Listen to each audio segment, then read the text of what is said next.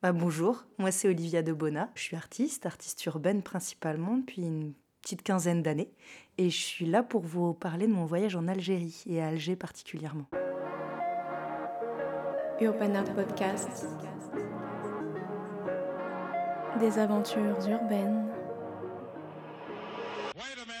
Racontées par les street artistes.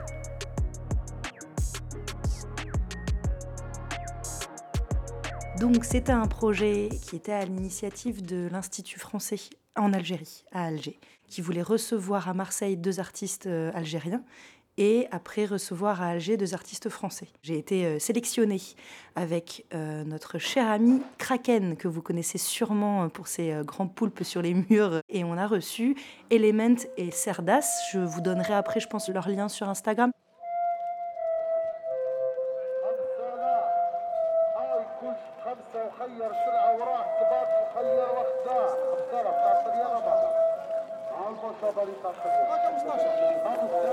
On est arrivé à Alger directement, donc tous les quatre au final, puisque vu qu'on partait de Marseille, on a fait direct euh, Marseille-Alger.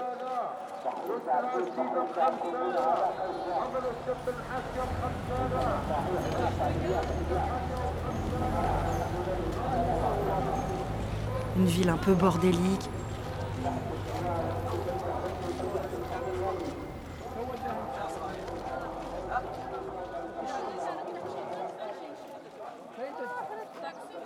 Une chose qui m'a toujours intriguée euh, en amont, on en a beaucoup parlé euh, quand on était à Marseille déjà, c'est pourquoi il m'avait sélectionné. Parce que j'ai un travail quand même énormément sur la femme et sur la femme nue. Et donc du coup j'étais là. Parce que je vais peindre sur des murs euh, en extérieur à Alger. Et en fait, ben non. Ce qui s'est passé, et c'était l'une des petites déceptions dès notre arrivée, c'est que l'Institut français s'est un peu emballé à l'idée de nous faire peindre des murs extérieurs. Et, et c'est pas passé. On nous a demandé de peindre des murs à l'intérieur dans l'Institut français et c'est dans la salle en plus où, euh, les jeunes Algériens viennent demander leur visa pour venir faire leurs études en France.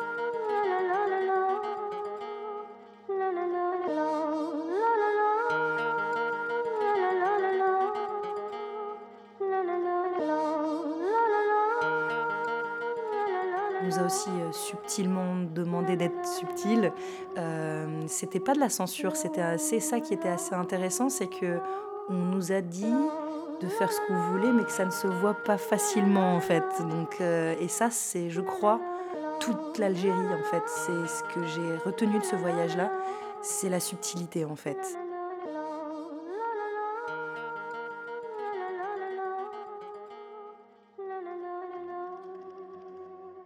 Nous avait loué un appartement pour les deux artistes français, puis au final, on a tous dormi là-bas. Et euh, il y avait aussi leurs copains qui venaient aussi nous rendre visite et qui, des fois, dormaient aussi sur place. Le premier réflexe quand tu arrives dans l'appartement, tu fermes les portes, tu fermes les volets, tu fermes les fenêtres. Et là, tu peux parler. C'était du coup des conversations fascinantes et euh, pendant des heures à fumer des clopes euh, euh, dans des pièces fermées sans ouvrir la fenêtre. C'était vraiment assez une vision assez romantique de, de, ce que ça peut être l'art clandestin parce que hum, c'est un peu ça que tu rencontres quand tu, quand tu vas peindre là-bas. Tu peins d'une manière un peu clandestine en fait. C'est pas encore pas encore accepté le graffiti.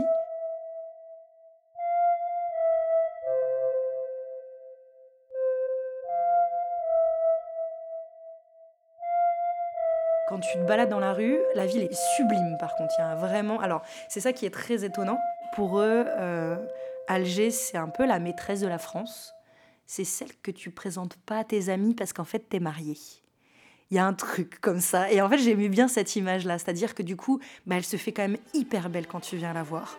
Et donc, il y a tout le quartier français, le quartier des ambassades, le quartier euh, qui est sublimissime d'architecture.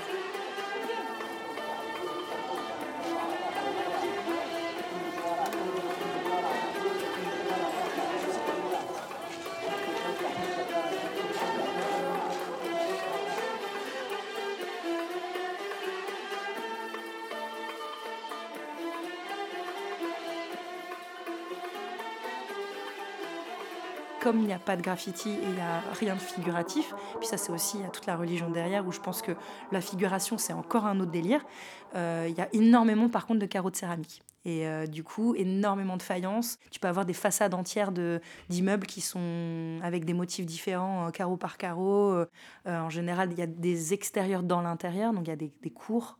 Et là, tu as des cours d'hôtels particuliers avec des arbres de dingue l'intérieur doit être plus beau qu'à l'extérieur. Parce que l'extérieur doit être pudique à partir du moment où on ne doit pas donner envie à son voisin. Normalement, la beauté, elle est à l'intérieur. C'est l'intérêt du riad. Euh, c'est tout, tout l'architecture et le, le, soin et le, est, mis à l'intérieur de ton chez-toi et pas à l'extérieur. Et c'est pareil pour la femme. Enfin, il y a tout ce, ce, truc-là qui est quand même assez, assez joli dans, dans, le, dans cette notion de la pudeur. Euh, alors que nous euh, exposons tout dehors. Et après, c'est là aussi le graffiti, c'est que il y a aussi quelque chose de très frustrant aussi pour un Algérois qui a grandi avec cette notion que tout est beau à l'intérieur, c'est qu'il a aussi envie d'exister de, et de se montrer au monde. Et euh, donc du coup, il y a le besoin d'être dehors, le besoin de peindre, le besoin d'avoir son nom écrit.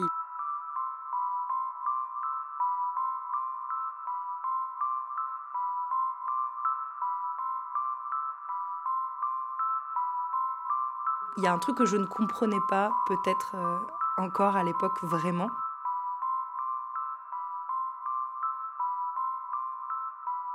C'était le besoin de d'écrire son nom sur les murs. Il y a un, truc que j'arrivais pas à saisir l'importance avant d'arriver à Alger. Et en fait, quand tu vois un nom écrit sur le mur et quand tu vois qu'il n'y a que ça, il n'y a pas de graffiti, hein, c'est vraiment que euh, du tag et c'est des noms et c'est des blazes, euh, tu prends conscience de l'importance de l'écrire, c'est parce qu'ils ont une chance d'exister de cette manière-là. Il y a une, envie d'écrire son prénom.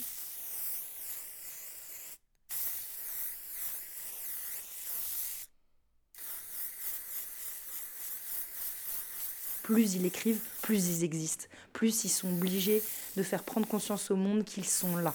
Parce qu'ils sont quasi tous sur écoute et que en fait le graffiti là-bas ça se fait pas et que hum, c'est tellement ça se fait tellement pas que notre cher Kraken, qui lui pour le coup a peint euh, illégalement sur les villes, euh, sur les rues d'Alger, euh, bah, c'est pas fait griller tant que ça. Parce que justement, les flics qui se sont arrêtés, c'est de voir un dessin au pinceau sur un mur, ils étaient pas sûrs que ce soit peut-être potentiellement légal ou illégal. C'était pas la bombe, c'était pas une écriture, c'était pas la sauvage dans une ruelle, c'était en plein milieu de la place.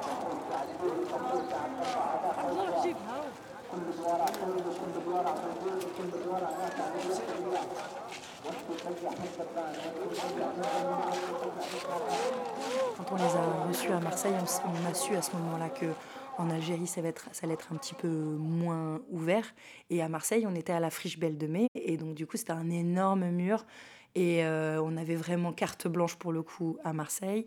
Donc on a fait un énorme bateau de l'immigration rouillé avec des trucs euh, à moitié entre le beau et le dégueulasse. Il y avait vraiment un peu tous nos, toutes nos idées derrière de qu'est-ce que c'est que l'immigration. Enfin, moi, je sais que j'ai même euh, peint ma grand-mère vietnamienne sur le dos d'une, d'une déesse de la mer en train de vomir des, des petits clandestins. enfin, tu vois, genre de, des trucs, voilà, entre le, entre le vomir des arcs-en-ciel, tu vois. Enfin, il y avait un truc un peu comme ça parce que forcément, les premières conversations ont été vachement sur euh, l'idée de partir ou rester, en fait. C'est, c'est, c'est une grande question qui se pose tous.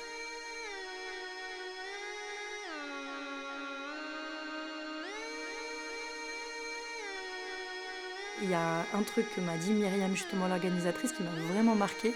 Euh, elle m'a dit Ouais, mais si je pars, il reste quoi? Et en fait, cette phrase-là m'a complètement, euh, pour moi, résumé aussi ce truc-là. C'est que c'est qu'en fait, ils, ils ont été ravis de venir nous voir, mais il y avait un truc aussi de Ouais, mais on a des choses à faire aussi là-bas.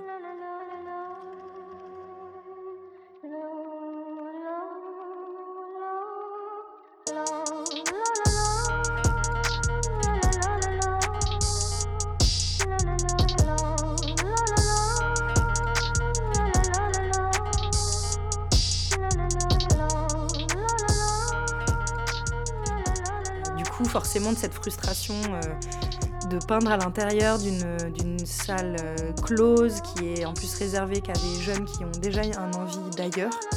Euh, on, a été assez frustrés tous les quatre parce que On s'est dit en fait qu'on qu'il n'y avait pas grand chose à dire, en fait que c'était un peu dur de, Puis surtout, si on avait quelque chose à dire, il fallait le cacher. Donc on a, mis plein de symboles dans nos dessins, des clés, des verrous, des cages.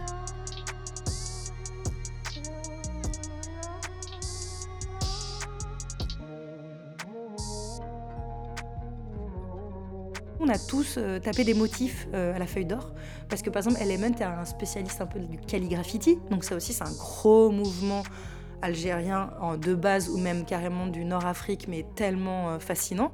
Cerdas avait beaucoup plus de, comment dire de passé aussi kabyle donc avec tous les motifs, les écritures. Kraken, il nous a fait son Kraken d'amour. Euh, il a fait, euh, du coup, avec tous ces petits messages cachés. il a dessiné aussi la, jeunesse algéroise, en fait, avec les petits cafés et, la banane Louis Vuitton et, euh, les choses comme ça. Et, c'était trop cool, en fait. Et, et moi, pareil, j'ai voulu, parler plus de, du métissage, en fait, de comment. comment moi, c'était un, je crois que c'était un, chien et un, et chat qui en fait, c'est ça, ouais, je crois que c'est ce qui m'avait marqué dans leur discours, c'était le truc de la, de la maîtresse. Et euh, j'aimais bien l'idée de, de, la France qui vient, euh, donc c'est un espèce de, de, chien très élégant, qui vient euh, pécho sa petite chatte algérienne. Donc ça, on était vraiment chacun sur un petit bout de fresque pour pouvoir vraiment s'exprimer et parce qu'il a fallu gérer aussi euh, l'entente entre nous et tout ça. Et donc, du coup, on a fait une autre fresque où là, pour le coup, on s'est vraiment mélangé. On a chacun ramené un élément euh, très marquant de la fresque d'à côté pour les, les mélanger les uns aux autres, en fait. Et on a fait une œuvre commune.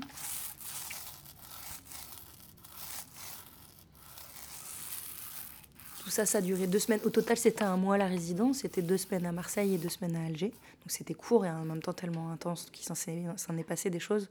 Et puis surtout qu'en fait, en arrivant à Alger, on a rencontré tous les amis euh, euh, algérois de, nos amis à nous, euh, avec qui on était en résidence depuis deux semaines. On commence à se connaître quand même, on était un peu en colo. On a un peu été présenté à tous les artistes vraiment émergents d'Alger. Je repense à Sneak, par exemple, qui est un peu aussi à la base de tout un mouvement calligraphiti à Alger. Il a, c'est une sorte de prof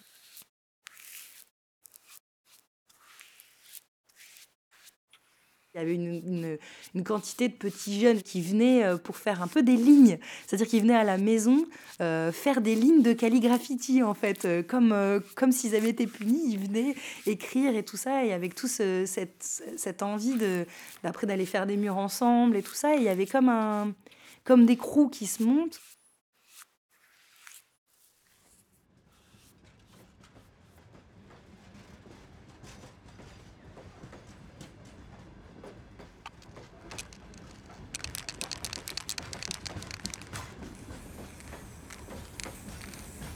Notre petite frustration a été libérée par les artistes qui nous ont invités à peindre carrément euh, sur les voies. Là, c'était euh, pour le coup assez euh, accueilli. On a croisé quelques cheminots et tout ça qui nous ont fait des gros pouces en l'air.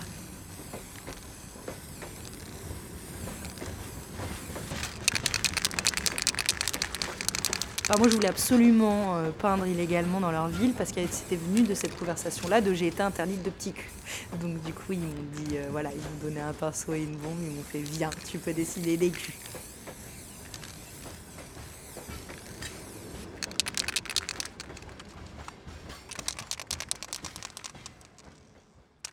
Le, truc qui est assez frustrant pour eux, c'est que en termes de visibilité, d'autorisation de, de, faire sur les murs et tout ça, ils sont vraiment vraiment en retard par rapport à nous. C'est-à-dire qu'ils sont au tout début euh, donc c'est pas encore autorisé comme maintenant même des tu croises des gens un petit peu un peu bourgeois un peu à l'ancienne ils vont aussi savoir que tu fais un graphe et que tu euh, embellis euh, la ville. Ça y est on se fait plus insulter en fait. Et en fait eux ils sont vraiment tellement encore à une autre étape sauf que malheureusement ils ont aussi tous les réseaux sociaux. Donc ils sont aussi ils ont une visibilité sur tout ce que nous on fait. Et en fait il y a une frustration qui se crée de ce truc là de quand est-ce qu'on y est là? Quand est-ce que nous aussi on peut vraiment faire les choses?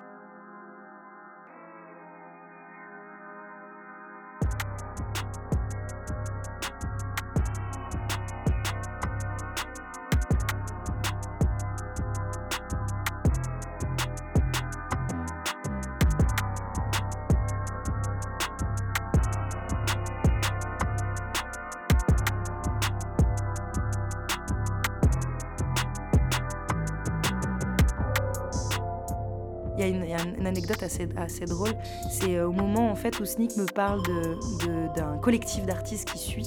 il a le bouquin, il s'appelle Le 9 concept et ils ont une économie formidable en s'associant avec des marques et qu'il aimerait beaucoup faire ça et que je lui dis que j'en fais partie. Et là, il y, a là, il y a eu un moment un peu magique de, de OK, en fait, on va pouvoir en discuter.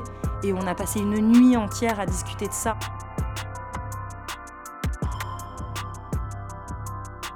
Comment est-ce que tu fais venir des partenariats, comment est-ce que tu mets en valeur un produit, comment est-ce que tu fais une économie derrière? Comment on fait pour gagner notre vie sans devenir graphiste sans vraiment pour, euh, voilà et, c'est un peu le début du, mouvement de l'art urbain. C'est un métier aussi et euh, muraliste, je me considère comme muraliste par exemple.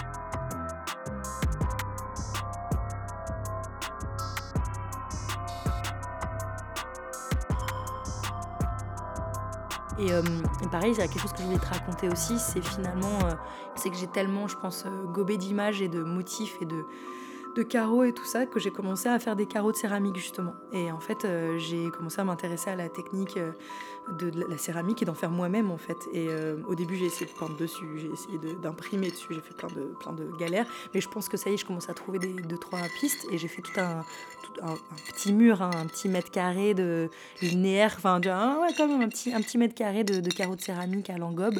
Et, du coup, ce qui était cool, c'est que j'ai vraiment fait du motif répétitif comme on peut voir euh, en Algérie.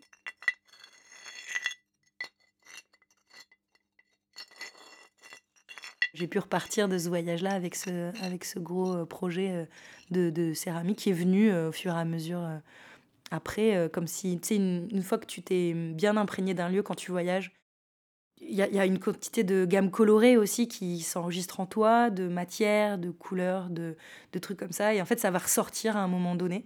Euh, tu t'en rends compte qu'après.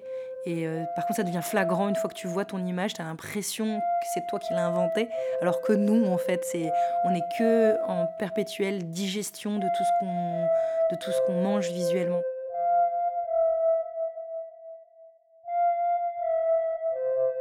Je l'ai peut-être beaucoup fantasmé ce voyage-là, puisque ça m'a vraiment marqué. Ça a un peu complètement eu un tournant dans ma vie aussi. Euh, justement sur la pudeur, euh, assez étonnant. C'est quelque chose qui m'a finalement. Euh, j'ai eu très. J'ai anticipé énormément de d'être privée, de d'être qui je voulais, parce que justement, il y avait ce truc-là de, de, de je vais pas avoir le droit de dessiner des femmes nues, donc c'est devenu un leitmotiv, euh, une phrase récurrente, on en parlait tout le temps. Mais en vrai, j'ai découvert euh, tout, un, tout le charme de la pudeur, en fait. Et, euh, et ouais, et, et, et je l'ai gardé avec moi. Je l'ai gardé avec moi et, et c'est vrai qu'aujourd'hui, bah, par exemple, voilà, les, les, mes nanas à poil, c'est plus, euh, elles sont plus érotiques en fait. C'est vraiment du motif répétitif. C'est un, un, motif récurrent qui m'obsède un peu et c'est un enchaînement de, de, courbes en plein, en vide, en creux, euh, euh des lignes. C'est finalement euh, quasi abstrait maintenant dans ma manière de, de, pratiquer mes motifs féminins. je pense que l'Algérie a y a contribué et même, à, même d'une manière assez personnelle de, de ouais, d'apprendre la pudeur en fait, ou en tout cas de me reconnecter avec ma propre pudeur parce que je pense que ça s'apprend pas. C'est un truc aussi, ça, ça s'éduque aussi. C'est un truc de. moi j'ai une éducation à la, vietnamienne, la pudeur on connaît bien. Et, euh, et du coup j'avais un peu renoncé à ça, euh, à cette pudeur là et au final, euh, au final on l'a tous en nous et elle fait tout, ça fait du bien à tout le monde en fait.